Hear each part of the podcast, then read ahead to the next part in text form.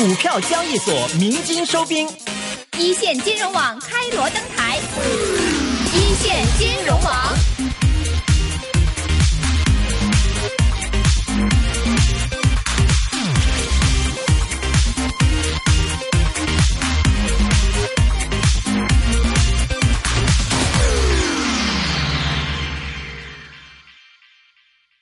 下面由我来为大家介绍一组沪粤港三地本周的财经消息。先来看上海。二零一七年，上海金融市场交易总额约一千四百三十万亿元，拥有持牌金融机构一千五百三十七家，成为中外金融机构的重要集聚地。金融业占上海 GDP 总值的比例已经超过百分之十七。本周，上海市金融办主任郑阳介绍说，党的十八大以来，上海在服务国家经济发展和金融改革开放的过程中取得进展，进一步巩固了中国金融核心的地位，初步形成了全球性的人民币产品创新交易定价。价和清算中心。目前，上海集聚了股票、债券、期货、货币、票据、外汇、黄金、保险等各类金融要素市场，成为全球金融要素市场最齐备的金融中心城市之一。英国一家智库集团发布的全球金融中心指数排名中，上海跃升到全球第六位。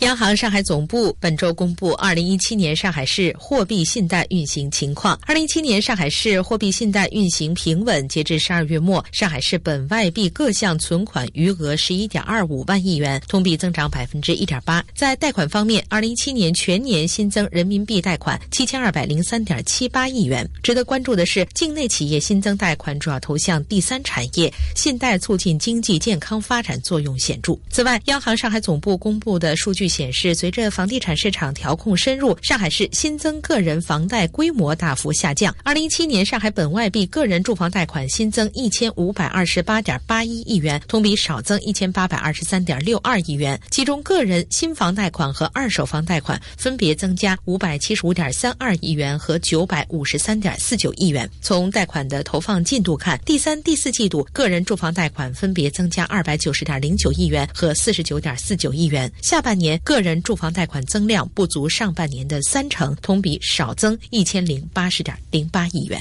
上海住房租赁价格指数监测办公室本周发布了《二零一七年上海市住房租赁市场发展报告》。数据显示，二零一七年上海住房租赁市场供求关系总体平衡，平均租金支出占收入比在百分之三十六点八左右，租赁住房具有可负担性。全市住房租售比平均为百分之一点四三，住房更多回归居住功能，房地产市场长效调控效果逐步显现。以全年的租金走势来看，呈现出先回落后逐步企稳。的态势，租金价格同比下降百分之二。与此同时，区域市场也进一步分化。在租金整体下跌之后，有的区较快企稳，如青浦区、虹口区、松江区、奉贤区、嘉定区和闵行区；有的区价格指数持续下跌，如长宁区、黄浦区、金山区、静安区和浦东新区。此外，数据还显示，全市平均单位标准租金为每月每平方米六十二点五元，其中最高的为内环内九十八元，最低的交环外。为二十五元，按人均可支配收入计算，平均租金收入比为百分之三十六点八。上海住房租金总体处于可支付水平。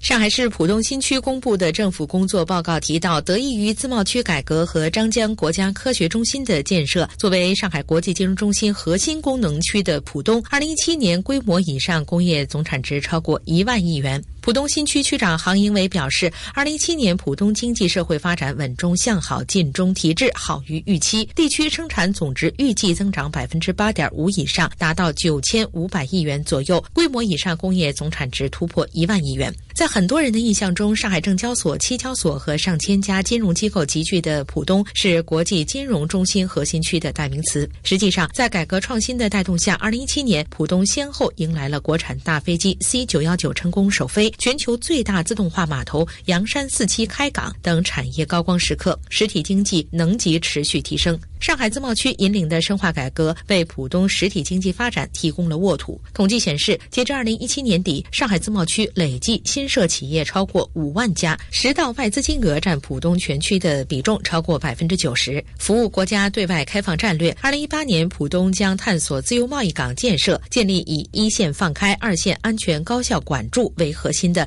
境内关外制度体系和相应的监管体制，配合筹建国家实验室，推动北大清华等高校。在张江设立创新中心，在区域内培育更多的隐形冠军和独角兽企业。在近日举行的长三角地区主要领导座谈会上，沪苏浙皖三省一市主要负责同志按照创新引领，率先实现东部地区优化发展的总要求，就长三角城市群建设、深化区域合作机制等议题进行了深入讨论。在落实十九大精神的背景下，长三角最重量级的会议传递出区域协调发展的哪些新信息呢？我们来了解一下。打造世界级城市群，通过此次会议传出的信息，长三角三省一市今年要会在这些大事上联动发展。长三角地区主要领导座谈会明确提出，要共建内聚外合的创新网络，在长三角地区率先构建我国区域协同创新共同体。协同创新共同体概念的提出，意味着创新绝不是一城一地的事情。上海市政府参事室主任王新奎表示，当前城市群在全球经济竞争中发挥着越来越重要的作用。IT 创新的代表硅谷就是一个城市群，包括旧金山、圣何塞等多个城市。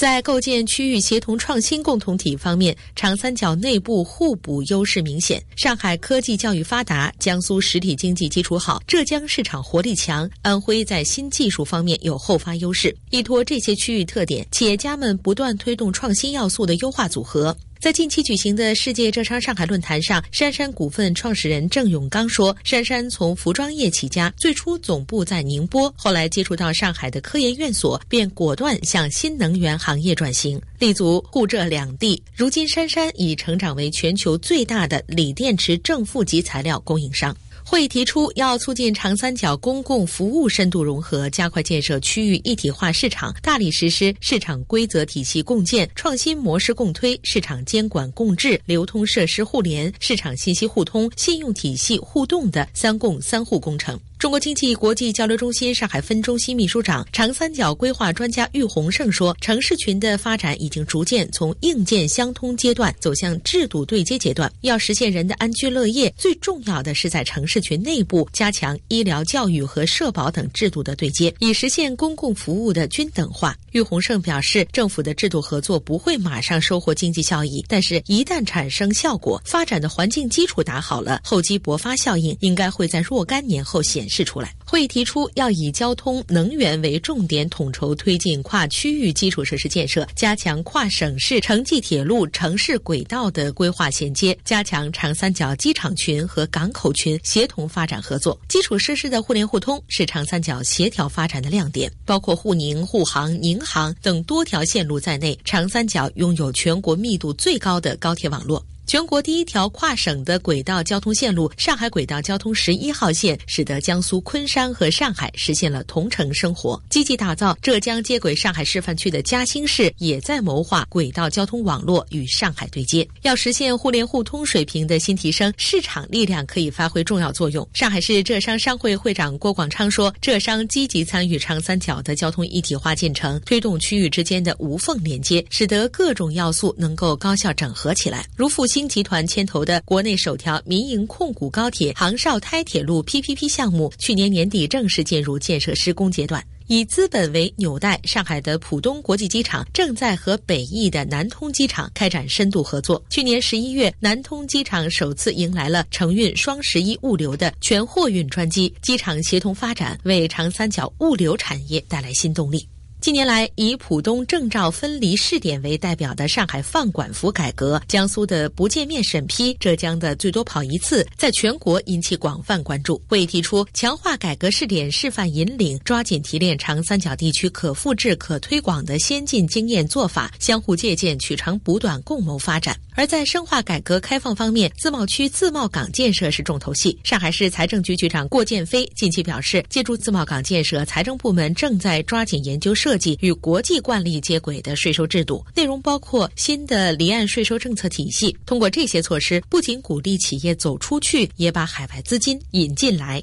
而企业方面的反应也非常积极。借助自贸区东风，国内铝轮毂行业龙头万丰奥特集团在加拿大、捷克等地开展了一系列投资并购，积极发展通用航空产业。复星集团在投资葡萄牙商业银行后，推动后者与银联合作，在欧洲本地首发银联卡。未来还计划吸收全球的金融科技成果，服务金融“一带一路”的建设。由商务部、上海市人民政府主办的首届中国国际进口博览会将于今年的十一月五号至十号，在位于上海虹桥商务区的中国国家会展中心举办。届时将吸引上百个国家和地区的企业以及各类经济组织和机构参展。为了做好中国国际进口博览会功能辐射承接和做实做大未来的溢出规模效应，虹桥商务区改革开放再出发，正在积极打造海外贸易中心和长三角国际贸易展示中心两。大极具服务功能性平台。地处虹桥商务区核心区一号地块的力宝广场与四叶草国家会展中心隔河相望，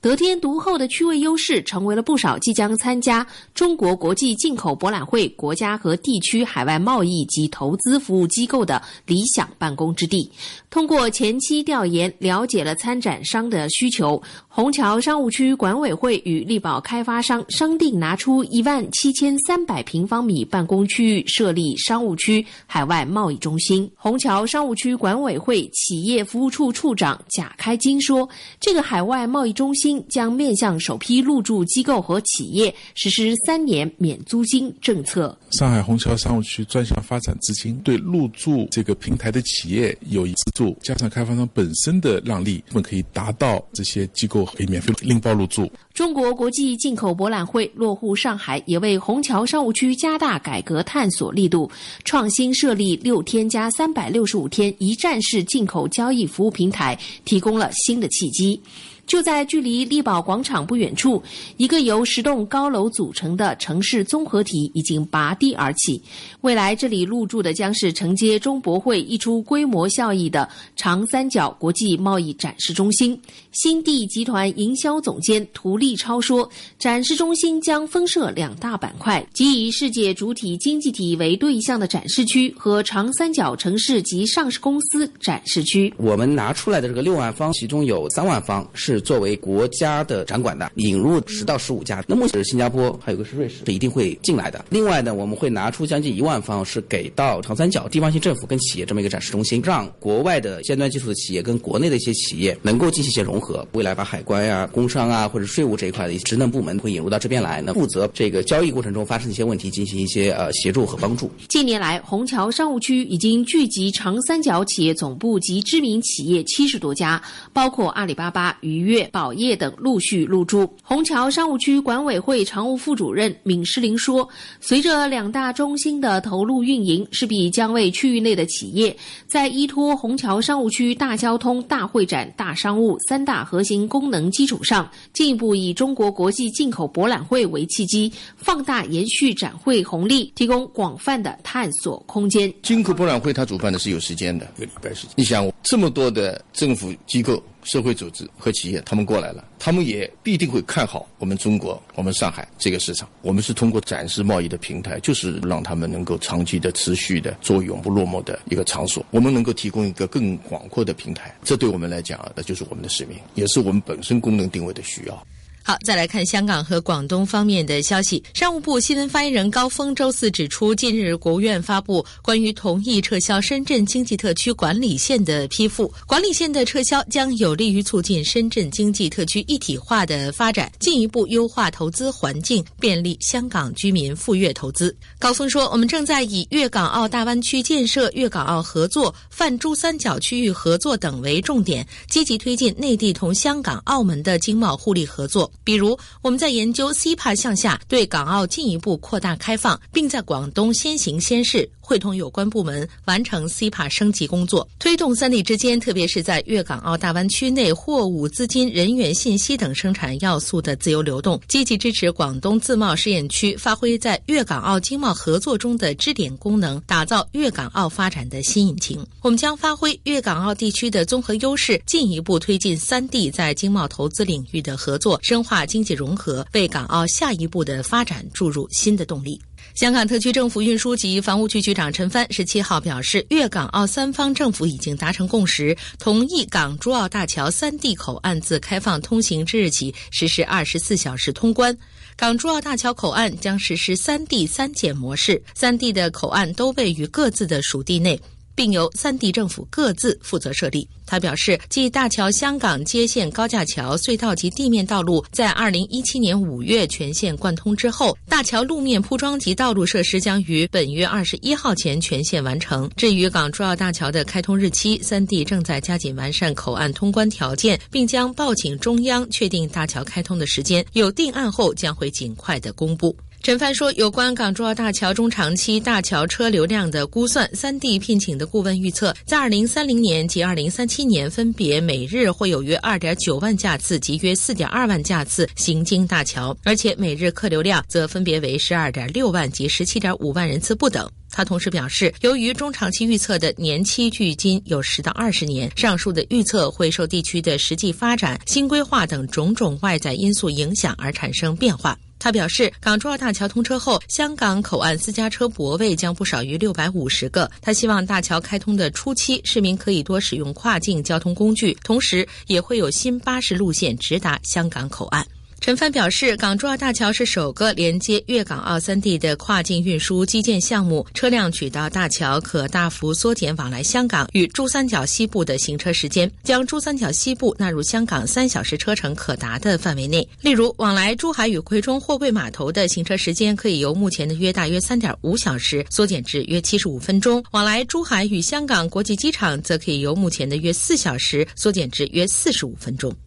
香港交易所行政总裁李小加出席第十一届亚洲金融论坛时表示，港交所正在紧锣密鼓的准备上市规则市场意见咨询，预计今年春节后会进行下一步的细则咨询，争取六月初公布所有规则，希望六月底可以接受三类新经济公司申请上市。透析投资价值，掌握经济动向，一线金融网。院五十四号文对企业去杠杆提出了具体意见和要求。如何理解文件中的原则和措施？目前去杠杆的重点为什么要放在企业身上？降低企业杠杆的主要途径是什么？文件附件中关于债转股的指导意见和之前的债转股有什么根本区别？为什么现在突出的提出要去企业的杠杆？或者也就是说，目前我国去杠杆的重点为什么要放在企业身企业身上？这个总体杠杆率之下，我刚才说说了，它又可以分为政府的杠杆率、呃居民个人的杠杆率、呃金融企业的杠杆率、非金融企业，也就是我们通常说的企业，就是非金融企业的这个杠杆率，可以分若干个杠杆率。呃，这些不同的杠杆率，它的或高或低，对整个一个经济体的经济这个发展的影响是不同的。而且呢，要解决这些不同的杠杆率，它所应该采取的措施，也显然是不一样的。呃，现在呢，我们这个文件，国务院的这个文件，或者说在我们国家目前。显然把去杠杆的重点放在了企业身上，或者说放在了非金融企业身上。为什么要这样做？这样做？呃，因为呢，我们可以看一看，尽管现在由于统计口径的差异，呃，世界上的这个清算银行，嗯，和我们自己国家的不同的智库、统计部门对我国的这个杠杆率的统计的是有一定差异的，但总的说来，这个大的趋势是是一样的，没有方向性的矛盾，没有方向性的矛盾。呃，怎么说呢？也就是说，嗯，各方面的统计分析的结论基本还是一致的。这也就是说，我国的社会的总体债务率。并不算高，也就是我国政府的加居民的加企业的加金融机构等等加在一起，我国社会的总体债务率不算高。我待会儿下面说具体数字了。我国居民的债务率杠杆率还是属于偏低的，但是我国的企业的杠杆率是明显偏高的。正因为总体债务率不算高，政府债务率也不算太高，企业呃个人债务率是偏低的，而企业的债务率是偏高的。所以在这样的情况下，我们把去杠杆的重点放在了企业身上，去企业的杠杆。呃，国际清算银行统计中国的企业的杠杆率，二零一五年是百分之一百七十一百七十点八。一百七十点八，按照我国社科院他们的统计呢，要低一点，是百分之一百三十多，一百一百一百三十多。呃，但是甭管是一百七，那是更高了，还是一百三，和主要经济体相比，你看日本是一百零一，英国是七十四，西班牙是一百零八，法国是一百二十一，意大利是七十七。美国是六十七，韩国是一百零五，加拿大是六十，澳大利亚六十九，德国五十四等等。大家一听，就我国的企业的杠杆率显然比世界各国各主要经济体的杠杆率都要高。当然，这里面原因很多了，市场结构的不同，比如说我们是以这个债务融资为主，以银行的。间接融资为主，而有些西方国家可能以资本市场融资为主、股本融资为主等等。这理由不去说，但事实放在那儿，就说我国企业的杠杆率偏高，而且是明显的偏高，明明显的偏高。所以，党中央、国务院非常重视对企业的降杠杆的问题，作为供给侧结构性改革的重要任务提出来，专门下了文件。国务院的五十四号文关于企业去杠杆的这个若干意见嘛，若干意见嘛，就是说下决心让企业的杠杆率能够降下来。为什么呢？嗯，因为企业的杠杆率降不下来，那么一些该退出市场的企业就无法出清，无法出清。嗯，企业杠杆率高了。就意味着企业还本付息的压力重了。一旦市场发生变化，企业经营状况发生变化，还本付息的困难，立刻就转变成银行资产质量的问题，就银行信贷的问题，就会造成系统性的金融风险。所以呢，企业去杠杆是非常重要的一个问题。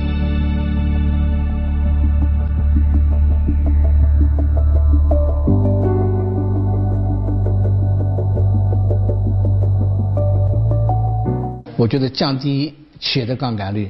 需要增强企业出资人的资本意识。嗯，在分析我国的企业杠杆率高的时候，大家可能说的，主要是我国资本市场发育不够，我主要是我国的这个金融市场一直是靠间接融资为主，呃，什么等等，这些说法都有道理，都都有都有道理，嗯。但是要注意一条，直接融资和间接融资比例的调整，未必能解决企业的杠杆率过高的问题。你比如说，企业发债，企业发行债券是一种典型的直接融资行为。企业发债的增多，必然会造成企业在银行贷款数量的减少，会调整我国的。市场的间接融资和直接融资的比例，这是没有没有没有问题的。但是，债券也是一种债务融资，债券不是股本融资。债券发行可以减少间接融资，增加直接融资，但是债券发行不能解决企业杠杆率过高的问题。所以，要解决企业杠杆率过高的问题。根本上还是要解决我国企业在生产经营过程中一直以债务融资为主的方式改变成为以股本融资为主，这样呢就可以把杠杆率降下来，或者说不叫改变成以股本融资为主，起码要改变成嗯股本融资要达到一个合理的比例，合理的合理的比例，这个。各种企业的出资人办了一个企业以后，一定要有资本意识。什么叫资本意识呢？就是出资人，无论是国有企业、财政，你是出资人，还是民营企业，你这个老板、资本家是出资人，还是混混合所有制的，你这个出资人是多元的，都可以。每个企业的出资人，你如果认为自己办的这个企业挺好的，挺有市场前景的，或者无论有没有市场前景，我是需要继续掌控制它的。比如我们经常说关系国计民生的，这个国家必须继续拥有这些国有企业。那么显然我是继续要控制、要拥有这些企业。如果有这个想法，那么你就对这个企业一定要有嗯不同的方式持续注入资本的这么一种机制，就是不断的增加所有者权益。如果我对这个企业认为不错。但是呢，我要增加所有者权益，我要注入资本呢，现在一时又力不从心，我拿不出钱来，这完全有可能啊！你只能先维持简单再生产，你不能靠简单的完全靠融资，靠债务融资，那样的话，你对企业的可持续经营的基础是一种破坏。如果你作为作为这这个企业。不怎么样，我不想要了，或者市场前景不行，那你就想办法把这股本转让嘛，资源重新配置嘛。大家可以注意一下，这次的国务院呢发的这个文件，关于企业去杠杆的这个若干意见里面，有一段很重要的话，就是要对企业的负债行为建立权责明确、制衡有效的决策执行监督机制。加强企业自身的财务杠杆的约束，合理的安排债务融资的规模，有效的控制企业的杠杆率，形成合理的资产负债结构。它里面说，企业是降杠杆的第一责任主体，呃，防止激进经营、过度负债，要落实企业股东的责任，按照出资义务依法交足出资。这个国务院文件里有这一段，这一段呢，我就觉得是和我刚才的那个说法，我觉得是完全，我觉得我那个说法和这个是完全是是是我是吻合的吧。因为一个企业的杠杆率的高低，或者说资产负债率的高低，反映了这个企业抵御和补偿经营风险损失能力的高低。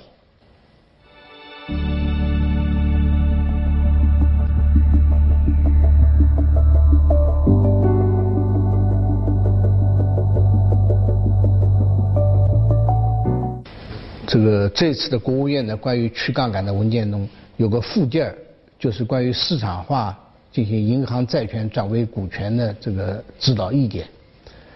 嗯，他主要讲了这么几个方面的问题：一个讲了债转股的重要意义；第二个讲了债转股债转股的总体要求；第三部分讲的是这个债转股的实施方式，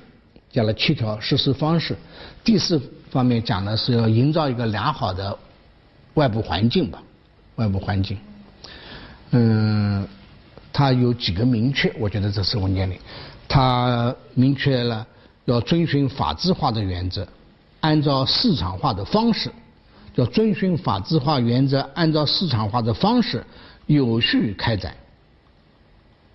什么叫市场化的方式、法制化的原则？这文件里说的很清楚。要市场化的选择债转股的对象，而不是行政来确定；要市场化的来确定债转股的价格，由债权人、债务人和债转股的实施机构来协商确定债转股的价格，而不是行政干预、政府确定。呃，债转股所需要的资金，由市场化的方式。来筹集，不是财政拨款。呃，债转股以后的股权退出是按照市场化的方式来退出。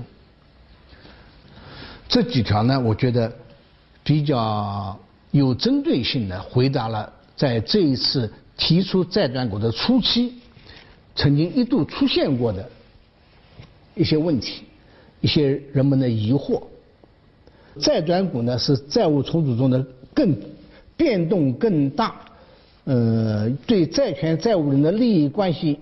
影响更深刻的一种债务重组。就本来是我借钱给你，我是债权人，你是债务人，我们的关系是债权债务关系。债转股就是我把借的钱不算借给你了，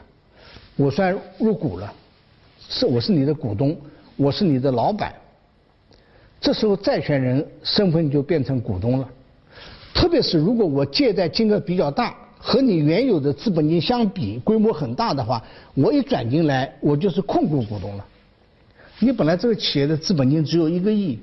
我给你贷款，你刚才好多企业我念了念，都是一百多亿，一百多亿进去和你原来的一个亿的资本金相比，我是绝对控股股东啊，绝对控股股东。那么进来了以后，你的董事会。要不要改组？呃，新组建的董事会对原来的经营管理层是继续留用，还是完全 fire 了？等等，这个都要都要都要谈判的。所以债转股实际上是债务重组的一种特殊形式，或者说是变动最深刻、对债权人、债务人的利益影响最大的一种债务重组方式。因为对债务人来说，你可能丧失经营权，经经营权。对债权人来说，你变成股东，你要介入这个企业了。你对这个企业的未来如果没有信心的话，你本来是把固定的收益利息变成了不确定的收益股息。所以呢，对大家来说都是一个不得已而为之的选择，并不是一个什么好事儿。并不是个什么好事儿。如果有人对债转股趋之若鹜，把它作为好事儿去争取去做，实际上这个债转股方案是不是体现了市场化的原则、法治化的原则，就值得打个问号。真正体现了市场化、法治化要求的，真正的公平合理的体现了债权人、债务人各自的主张的。不可能有一方是兴高采烈的，应该都是不得已而为之的，不得已而为之的。呃，九九年债转股的时候，因为是计划行政分配名额嘛，而且把它当做是一次免费的午餐，当做是一次呃豁免债权呃债务的机会，所以好多人是跑经贸委，这个争取这个东西。当时朱镕基同志曾经批评过有关部门说：“你们要注意了，我担心你们快出腐败了。”就是这面这里面可能会有寻租行为吧。荣基同志当时就提出有有有这个问题。这个我觉得呢，对债转股一定要有个准确的认识，觉得这是好事儿，我们要去争取。这个实际上你所得到的，你是不需要付息了。不需要付借款利息了，但是你别忘了，你是需要付股息的。按照经济学的原理，股息回报理所当然要高于债权回报才对啊。否则的话，有谁去投资啊？大家都把钱存银行了，把钱存银行了。所以呢，这个基本的原理一定要搞清楚。这一次，我觉得这个指导意见里面，基本上把这些关系是。是理是理顺了，比上次要要要理顺了，这是这个这个，而且这一次明明确的说了，这个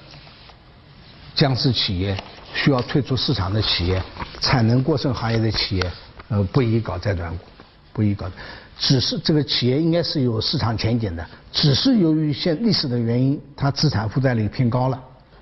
为了解决它资产负债率偏高的问题，把它债转股，把它的这个负债水平降下来，然后新的股东可能是银行的子公司，可能是其他，比如说资产管理公司。资产管理公司怎么会成为他的股东呢？资产管理公司从银行手中买了债权，买了是债权以后，他把这个债权转让成股呃转变成股权了等等，然后都是这样来这样来来来操作的。